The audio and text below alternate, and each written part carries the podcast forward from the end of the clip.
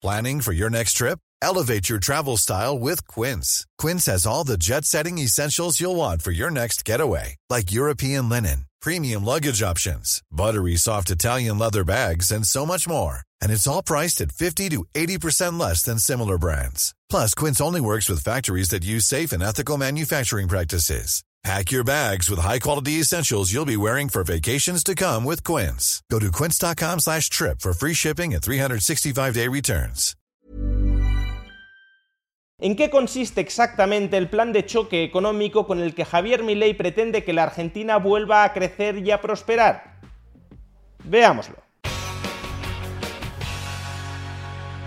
Aunque Javier Milei no ha presentado de manera estructurada su plan de choque para la economía argentina, este va tomando forma en función de sus declaraciones y de sus actos. El último y más significativo de estos actos ha sido su viaje a Estados Unidos junto al exministro de Finanzas de Mauricio Macri, Toto Caputo.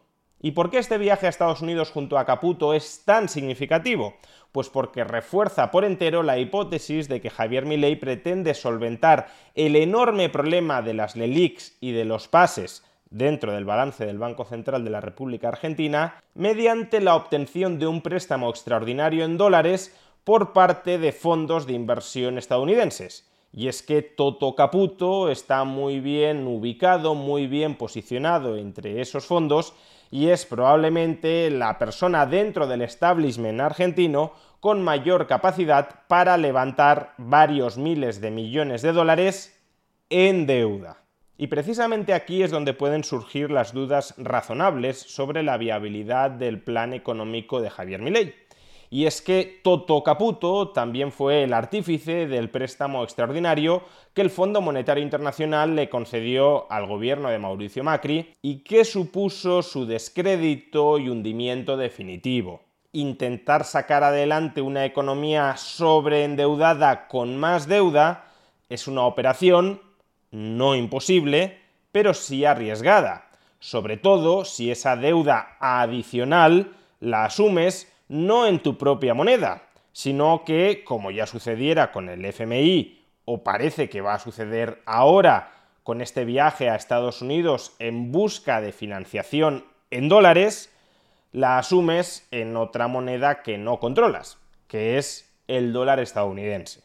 ¿Está el gobierno de Javier Milei condenado a seguir el mismo fatal destino que siguió el gobierno de Mauricio Macri después de que ambos vayan a incrementar la deuda del Estado en dólares? Pues todo dependerá de las medidas políticas que adopte Javier Milei a continuación. Si Javier Milei no hiciera nada más después de recibir este préstamo extraordinario en dólares, a buen seguro seguiría el mismo o un peor destino que aquel que siguió Mauricio Macri. Sin embargo, si adopta otras medidas de choque complementarias que Macri no adoptó, puede que sí haya esperanza. Tratemos de comprender la lógica del conjunto de las acciones que está intentando desarrollar Javier Milei. Primero, ¿por qué Javier Milei empieza buscando financiación en dólares? Pues para reducir la deuda viva en LELIX y pases, la deuda viva en pasivos, en pesos del Banco Central de la República Argentina. En un vídeo anterior ya expliqué la enorme problemática que suponen estos pasivos. Con esta financiación extraordinaria en dólares, que previsiblemente será a largo plazo, a bastante largo plazo, no a corto plazo, Javier Milei espera poder desarmar el cepo cambiario y unificar todos los tipos de cambio en el país como para que los argentinos puedan comprar y vender libremente pesos contra dólares sin que haya riesgo a un estallido hiperinflacionista, que es lo que sucedería si se levanta el cepo sin haber solventado previamente el problema de las LELIX y de los pases. Ahora bien, con esto no hemos solucionado el problema financiero de fondo de Argentina. El problema financiero de fondo de Argentina es que está muy endeudada y que tradicionalmente los políticos han afrontado esa deuda imprimiendo pesos. De ahí la enorme inflación estructural que actúa como una especie de impuesto sobre los ciudadanos para costear el exceso de gasto sistemático de los políticos sobre sus ingresos formales. En este sentido, si Javier Milei intercambia deuda a corto plazo en pesos, las LELIX y los pases, por deuda a largo plazo en dólares, la financiación que previsiblemente conseguirá en su viaje a Estados Unidos, lo único que ha hecho ha sido alargar los plazos de vencimiento de esos pasivos y cambiar la moneda en la que se tienen que amortizar esos pasivos, pero no ha reducido la deuda total del país. De hecho, si en el futuro el peso se sigue depreciando frente al dólar, lo que habrá hecho Javier Milei es incrementar la deuda del país, dado que el Estado argentino tendrá que devolver dólares que se irán encareciendo progresivamente frente a los ingresos del Estado en pesos. Por eso, los dos siguientes e inmediatos pasos que debe dar Javier Milei después de haber arreglado a corto plazo, de haber parcheado, si lo queremos, el problema de las LELIX y de los pases refinanciándolos en dólares a largo plazo, el siguiente paso que debe dar de inmediato Javier Milei tiene tres partes. En primer lugar, un plan de choque de ajuste presupuestario.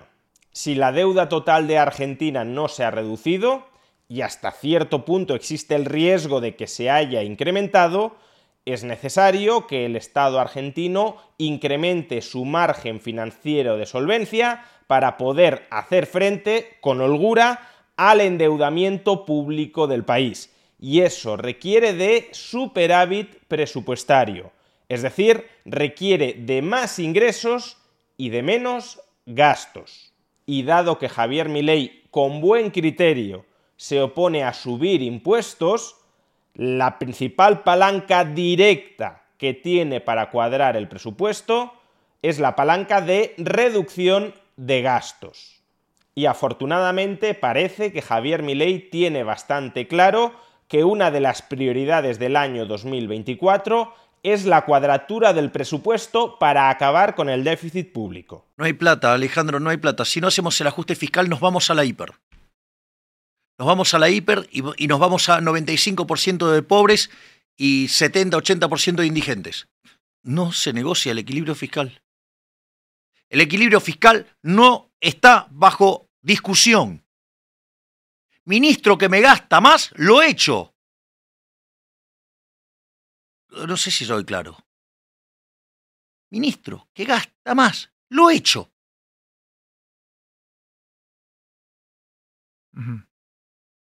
el 2024 va a terminar con equilibrio fiscal. Si se equilibra el presupuesto, incluso si se consigue un cierto superávit, la solvencia del Estado argentino frente a su stock total de deuda se incrementará.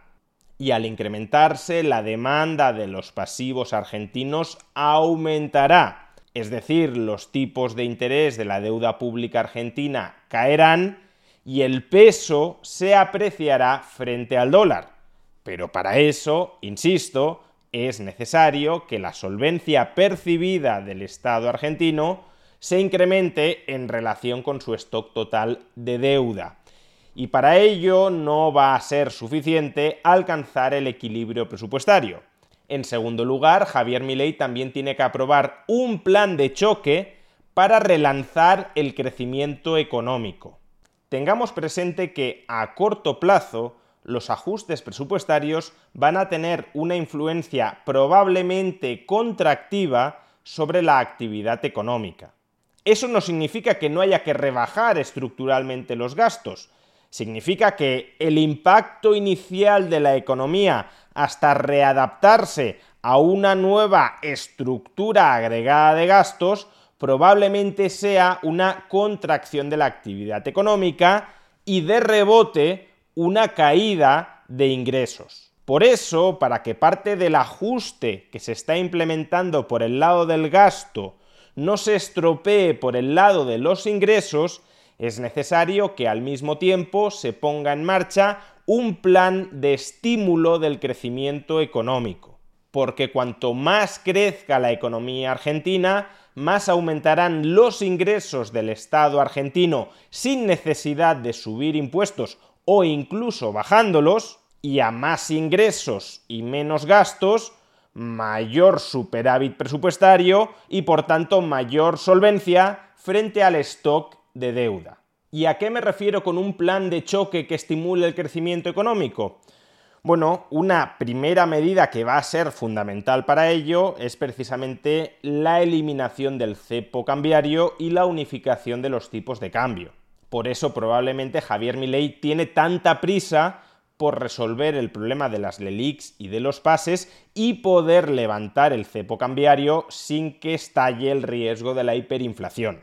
Ahora mismo el tipo de cambio no oficial entre el peso y el dólar, aproximadamente mil pesos por dólar, es un tipo de cambio que coloca a Argentina, a la industria argentina, a los activos argentinos, en un precio, en una posición tremendamente barata y competitiva. Si los argentinos pudieran exportar sus bienes y servicios o sus activos a un tipo de cambio de mil pesos por dólar, se hincharían a vender al resto del mundo. Y desde luego el capital extranjero estaría deseoso de entrar en Argentina para poder exportar a ese tipo de cambio tan sumamente competitivo. Es cierto, no obstante, que si se produjeran todos estos movimientos, el peso tendería a apreciarse frente al dólar. Pero aún así, si no fuera una apreciación absolutamente extraordinaria, Argentina seguiría siendo un país barato y competitivo. El problema es que ahora mismo los argentinos no pueden exportar al resto del mundo a un tipo de cambio de mil pesos por dólar o los extranjeros no pueden invertir en Argentina a un tipo de cambio de mil pesos por dólar. Y es que existe un cepo cambiario y un control cambiario que impone un tipo de cambio oficial de 350 pesos por dólar. El gobierno argentino impide que se hagan transacciones oficiales a más de 350 pesos por dólar. Y claro, a 350 pesos por dólar, Argentina ya no es tan atractiva, ya no es Life is full of awesome what ifs, and some not so much, like unexpected medical costs. That's why United Healthcare provides Health Protector Guard fixed indemnity insurance plans to supplement your primary plan and help manage out of pocket costs. Learn more at uh1.com. Hey, Dave. Yeah, Randy. Since we founded Bombus, we've always said our socks, underwear, and t shirts are super soft. Any new ideas? Maybe sublimely soft. Or disgustingly cozy. Wait, what? I got it. Bombus. Absurdly comfortable essentials for yourself and for those facing homelessness. Because one purchased equals one donated. Wow, did we just write an ad? Yes. Bombas. Big comfort for everyone. Go to bombas.com slash ACAST and use code ACAST for 20% off your first purchase. I'm Sandra, and I'm just the professional your small business was looking for. But you didn't hire me because you didn't use LinkedIn jobs. LinkedIn has professionals you can't find anywhere else, including those who aren't actively looking for a new job but might be open to the perfect role, like me. In a given month, over 70% of LinkedIn users don't visit other leading job sites. So if you're not looking on LinkedIn, you'll miss out on great candidates like Sandra. Start hiring professionals like a professional. Post your free job on linkedin.com/achieve today. Es tan barata, al menos dentro del contexto macroeconómico tan complicado al que se enfrenta en estos momentos. Por eso, si se consigue una cierta estabilización macroeconómica un levantamiento del cepo y una unificación de tipos de cambio, cabe esperar que se produzca un boom exportador y un boom de inversión interna dentro de la Argentina. Pero ese potencial boom exportador y boom inversor debería verse complementado desde el Estado por otros estímulos e incentivos al crecimiento económico. Por un lado, una liberalización o desregulación masiva de la economía que abarate los costes de operar empresarialmente dentro del país. Por ejemplo, reforma laboral, reforma de los alquileres, reforma energética, etc. Y por otro, rebajas fiscales selectivas en aquellas partes de la actividad económica donde los impuestos desincentiven en mayor medida la inversión. Si se lleva a cabo todo ello y Argentina consigue crecer de manera importante, los ingresos públicos también lo harán en un contexto de restricción de los gastos y por tanto habrá un equilibrio financiero o un superávit financiero que permitirá incrementar la solvencia percibida del Estado argentino frente a su stock de deuda. Y en tercer lugar, además del plan de choque de ajuste presupuestario y del plan de choque de estímulo al crecimiento económico, hay una tercera pata que tampoco hay que descuidar y que parece que mi ley, desde luego, no va a descuidar, que son las privatizaciones. ¿Por qué las privatizaciones de activos estatales son importantes? No solo por una cuestión moral, para que no esté en manos del Estado aquello que puede estar en manos del sector privado. No solo por una cuestión de eficiencia, porque si esos activos públicos los colocas en el mercado, en mercados competitivos, tenderán a estar mejor gestionados que cuando los controla el monopolio burocrático del Estado. No solo por estos motivos, sino también porque con las privatizaciones se pueden conseguir ingresos extraordinarios con los que reducir el stock de deuda pública argentina que ahora mismo pone en duda la solvencia del país. Este tercer plan de choque, el de las privatizaciones, que podría haberse emprendido desde ya mismo, parece que Javier Milei lo quiere retrasar algo respecto a los dos planes de choque anteriores. ¿Y por qué? Pues puede haber ciertos buenos motivos para hacerlo así. Si Javier Milei tiene éxito con sus dos planes de choque anteriores, con el ajuste presupuestario y con el estímulo al crecimiento económico, Javier Milei conseguirá, por un lado, rebajar los tipos de interés dentro de la economía argentina y por otro, incrementar las expectativas de ganancias futuras de las empresas y de los activos en Argentina. ¿Esto qué significa? Significa que el valor de los activos argentinos se revalorizará de manera muy sustancial. A mayores ganancias futuras esperadas y a menor tipo de interés, mayor es el valor de un activo. Por tanto, parece que Javier Milei tiene en mente privatizar los activos del Estado argentino después de haber saneado la economía del país y haber puesto en valor esos activos que hoy por hoy están en manos del Estado argentino.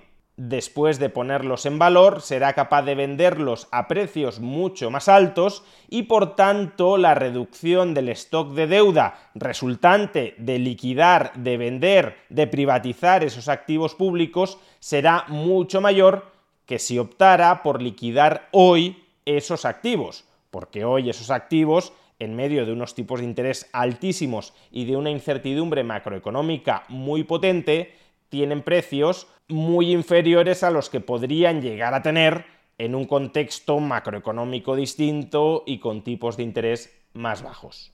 Sin embargo, creo que sería muy importante, de cara a la credibilidad y a la confianza frente a los mercados, que Javier Milei no solo comprometiera su palabra con la privatización de determinados activos en manos del Estado argentino, sino que comprometiera la palabra del Estado, es decir, que aprobara ya un plan de privatizaciones, aunque se empiece a aplicar dentro de dos o de tres años, que aprobara ya un plan de privatizaciones para dejarles muy claro a los mercados que esos activos se van a vender y que el dinero que se obtenga por su venta, sea mucho o sea poco, idealmente mucho, pero también si es poco, se utilizará para mejorar la solvencia del Estado argentino. Porque si los mercados temen que esos activos pueden no terminar vendiéndose en el futuro y que por tanto no están realmente subordinados al repago de la deuda pública argentina, la solvencia percibida del país no mejorará tanto como podría hacerlo y eso será una importante piedra en el camino que ha esbozado o que está esbozando hacia la recuperación macroeconómica Javier Milei. Estas parece ser que serán, y deben ser, las tres patas del plan de choque que complementen el endeudamiento en dólares que parece que Javier Milei está buscando en Estados Unidos. Plan de choque de austeridad presupuestaria plan de choque de relanzamiento del crecimiento económico y plan de choque de privatizaciones masivas. Y añadiría de hecho una cuarta e importante medida que ha sido nuclear en la campaña electoral de Javier Milei, pero que durante las últimas semanas ha comenzado a ponerse en cuestión justamente por el baile de nombres alrededor de su gobierno. Y esa cuarta medida, que a medio plazo también va a ser muy importante para reforzar la solvencia percibida del Estado argentino, es la dolarización. Si una porción cada vez más importante de la deuda total del Estado argentino está denominada en dólares, entonces los ingresos del Estado argentino también han de ser ingresos en dólares. Y para que el Estado argentino pueda cobrar impuestos en dólares, los ciudadanos tienen que tener sus propios ingresos y han de efectuar sus propios gastos también en dólares.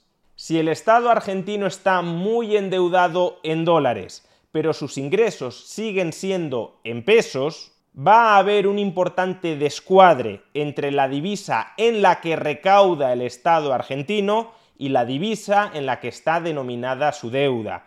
E históricamente ese descuadre ha ido en perjuicio de la divisa en la que el Estado argentino recauda sus impuestos, es decir, el peso el peso se ha ido depreciando frente al dólar y eso ha supuesto, como ya hemos explicado antes, que la deuda real del Estado argentino haya ido aumentando, porque cada vez ha necesitado recaudar más pesos para amortizar un mismo monto de deuda en dólares. Para no jugar a este peligroso juego del descalce cambiario, de tener los ingresos en una divisa que se puede depreciar y tener la deuda en otra divisa que se está apreciando frente a la que ingresas, es mejor que ingresos y gastos, que deuda e ingresos estén denominados en la misma moneda, en este caso en dólares.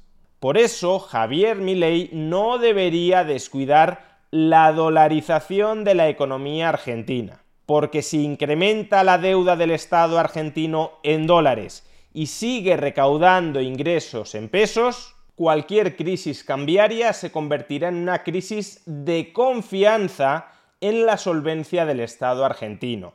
Como vemos, la situación económica de Argentina es tremendamente complicada y es necesario que muchas cosas salgan bien para que todas ellas reforzándose mutuamente terminen empujando el país hacia adelante y salvándolo de su actual situación de insolvencia.